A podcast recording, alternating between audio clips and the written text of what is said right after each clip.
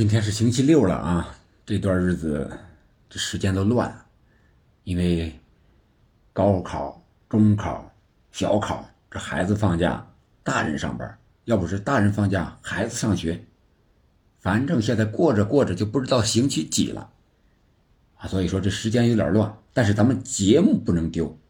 我看了看，咱们曼城三冠耀欧洲这个小系列已经是讲了七期了。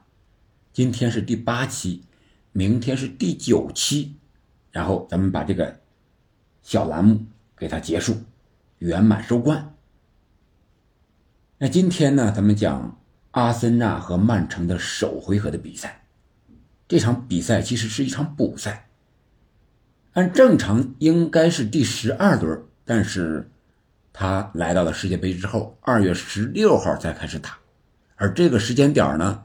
已经进行了二十多轮了，但是在积分上，曼城和阿森纳还是比较微妙的。怎么微妙呢？阿森纳是少赛一轮，赛了二十一轮，积五十一分；而曼城呢是多赛一轮，二十二轮，积四十八分。这场比赛是一场六分之战，或者说六分不足以形容，应该说是决定冠军归属的一场。颜色之战，就是说，谁赢下这场比赛，很有可能本赛季的冠军就归属哪支球队了。显然，曼城赢了，所以说这个赛季的冠军色是蓝月亮的蓝色。那我们来看看这场比赛。刚才讲了之前的一些背景，可以说在心理层面，两支球队都是非常着急的，无论是领先的还是落后的。领先的呢，想把这个积分优势继续扩大；落后的呢，急于追平。所以说，上来这场比赛就是一场剑拔弩张的比赛。双方，特别是曼城这边，也是调换了一定的人员。你像啊，这场比赛虽然说是一个四三三，瓜迪奥拉喜欢排这样，但是实际打起来呢，是一个。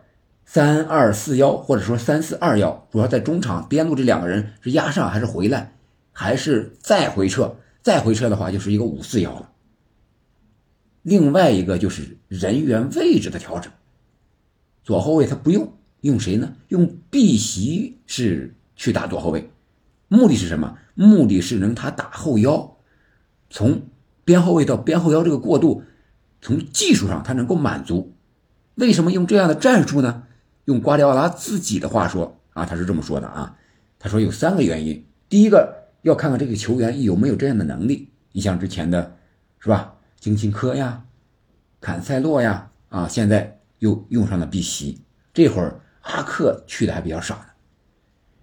第二个呢，就是我在战术上我要敢于前压，把这个后卫提前，然后我在前场对对方反抢。能形成一致的压制，再一个就是我更喜欢短传，在中场加人了，让我短传的机会就更多，失误就会更少。这是瓜迪奥拉的逻辑和他的足球理念。那这场比赛呢，上来之后确实也按这个三二四幺打的。碧玺说是边后卫，他一开始是出现在后腰这个位置和罗德里搭档，但是打着打着，这瓜迪奥拉感觉不对呀，为什么？因为阿森纳那边的萨卡那可不是吃素的，那是阿森纳，那乃至整个英格兰的大英帝星啊，把碧玺给突的啊，一点脾气都没有，屡屡的犯规，而且在上半场临近结束的时候还吃到了黄牌。我们在中间可以看到瓜迪奥拉把碧玺还有阿克啊这几个人又叫到场边进行战术的调整和布置，回来之后。啊，特别是下半场好了一点，下半场一开场，啊，让阿克打到左边后卫这个位置上，那碧玺我索性直接就是打后腰，啊换了，然后避免再吃黄牌，啊，因为什么防守不利而减少这个啊人员吃牌的一些东西，这是战术的调整。随后呢，呃，碧玺还有一个位置就是六十一分钟的时候。他用阿坎吉换下了马赫雷斯，那碧玺就来到了右边锋这个位置上。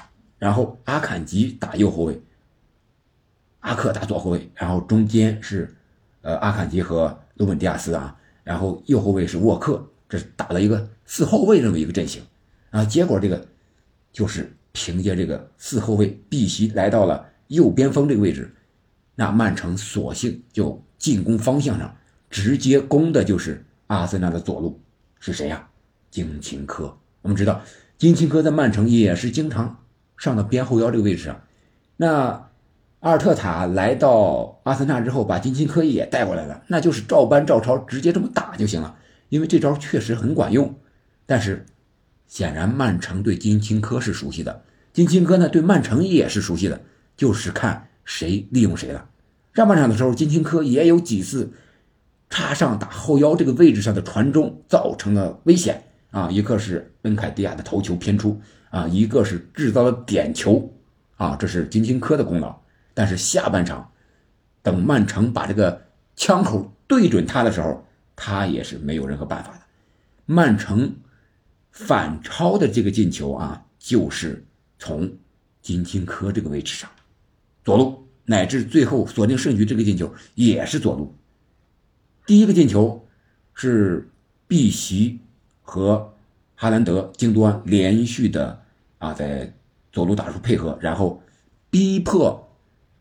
六号加布里埃尔出现失误，然后碧玺给哈兰德，哈兰德横传给京多安，京多安在中间不做停留，又横传给右边，就是应该是左边锋格拉利什，格拉利什在后点直接推射，将比分反超，二比一。这个是到了七十二分钟的时候了，也就是说后二十分钟，曼城开始发力，因为前七十分钟可以说阿森纳的体力年轻，能跑，拼抢的。力度是非常大的，让曼城没有很好的出球机会。无论是德布劳内呀，还是京多安呀，这个传球的准头都差那么一点点。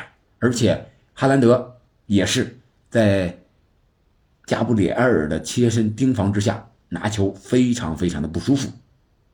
这是七十二分钟，然后第二个球呢是八十一分钟的时候，还是在这个位置上，还是。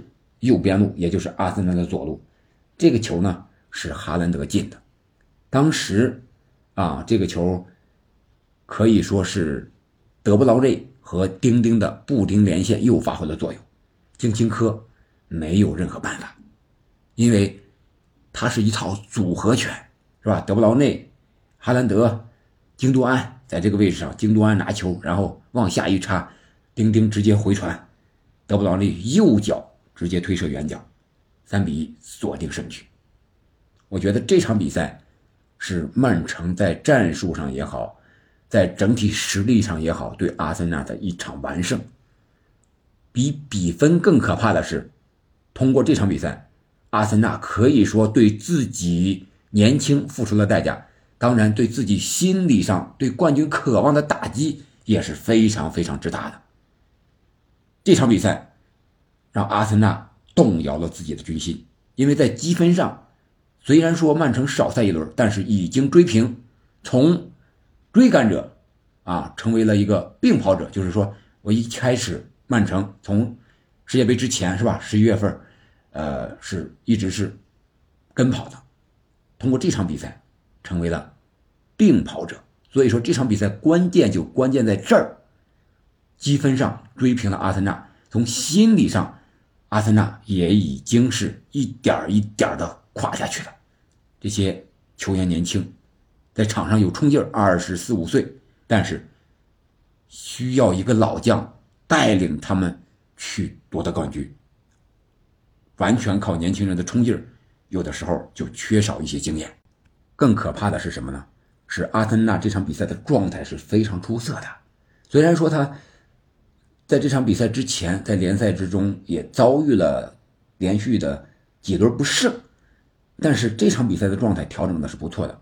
曼城在上半场的时候就吃到了三张黄牌，这在曼城的比赛中是非常少见的，是吧？曼城以控球型为主的这样一支球队，一般的面对他的球队都是主动防守的，而阿森纳呢是敢于压上。但是也恰恰是这种压上，导致了他在后二十分钟的体力的不足，导致他最终的输球。